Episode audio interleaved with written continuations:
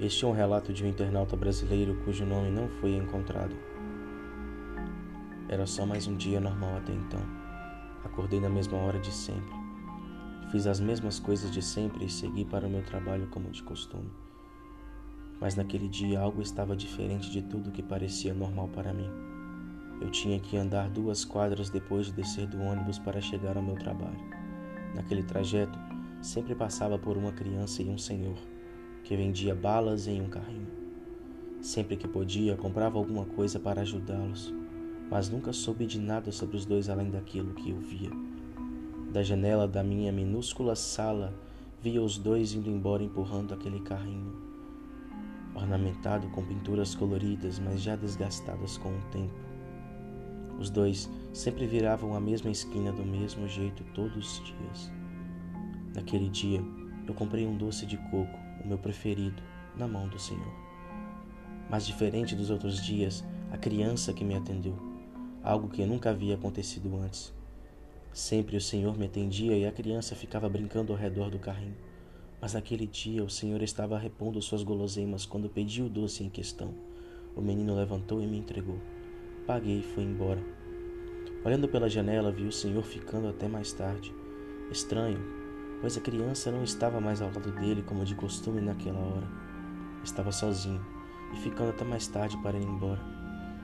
Saí, como de costume, às 18 horas e vi o senhor sentado cabisbaixo e perguntei onde estava seu fiel companheiro. O senhor me respondeu contando a história de que ele havia ido embora mais cedo com a mãe. Sem me intrometer muito, comprei mais um doce na mão do senhor e fui embora. Mas algo me veio à mente. Eu nunca havia visto ninguém com aquela criança além daquele senhor. Nunca havia visto nenhuma mulher a buscando.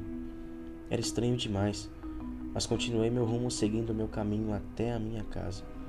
Dormi no mesmo horário de sempre, mas no meio da noite acordei exatamente às 3h33 da madrugada. Acordei com a vista turva e olhei ao redor e vi uma silhueta me observando. Parecia um pesadelo. Fiquei totalmente paralisado de medo e senti meus ossos gelados. Era algo que nunca me havia acontecido antes e ficava tentando acordar, pensando ser um pesadelo assustador. Depois, fechei meus olhos e pedi a Deus para que me salvasse daquele tormento. E de repente senti um respirar próximo ao meu rosto. Eu não conseguia abrir meus olhos para ver. De repente, a luz se acendeu e eu abri os olhos e não havia nada além de um cheiro de carne podre que impregnava meu quarto. No dia em questão, cheguei a dormir na sala com todas as luzes acesas. Eu acordava todos os dias às seis da manhã. E naquele dia não foi diferente. Fiz as mesmas coisas de sempre e novamente encontrei o Senhor no mesmo lugar e a criança brincando ao redor dele da mesma forma. Ele me deu bom dia e me perguntou como tinha sido minha noite. Achei estranho porque ele queria saber se eu tive uma boa noite de sono logo naquele dia Achei que talvez era porque tinha ficado assustado e estava associando tudo ao fato daquele aterrorizante episódio noturno. Na hora de sair para ir embora, encontrei o senhor até mais tarde também. Com a cabeça cheia e doido para chegar em casa logo, passei direto por ele dando apenas um boa noite. Chegando em casa, me preparei para dormir e novamente às 3h33 da madrugada eu acordei. Não vi nada ao meu redor e com muito medo fui até a cozinha do meu apartamento para beber um copo com água e tentar me acalmar. Quando reparei em cima da mesa um doce de coco, sim, aquele o meu preferido, que sempre comprava na mão do senhor perto do meu trabalho. Fiquei tentando lembrar se era um doce antigo que havia esquecido de comer, mas deixei quieto e fui dormir de novo.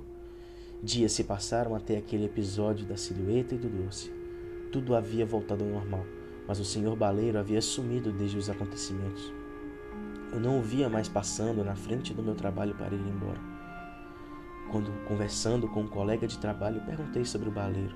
Ele me respondeu ironicamente: Como assim, eu, baleiro? Eu expliquei que era o senhor que ficava na rua atrás do ponto de ônibus, que talvez ele passara por lá e não tenha percebido. Ele seguiu, sorriu e perguntou se eu estava brincando. Que não existia nenhum baleiro e que a tal rua em questão por qual eu passava era estranha demais e poderia até ser perigosa por ser pouco movimentada. Eu não entendia Indo embora, passei em uma casa próxima ao ponto de ônibus e perguntei se eles sabiam do baleiro. Uma mulher me atendeu. Me contou que quando ela era criança, há mais de 25 anos atrás, aquele lugar antigamente ficava próximo a uma escola e se lembra de haver um baleiro muito parecido com a minha descrição.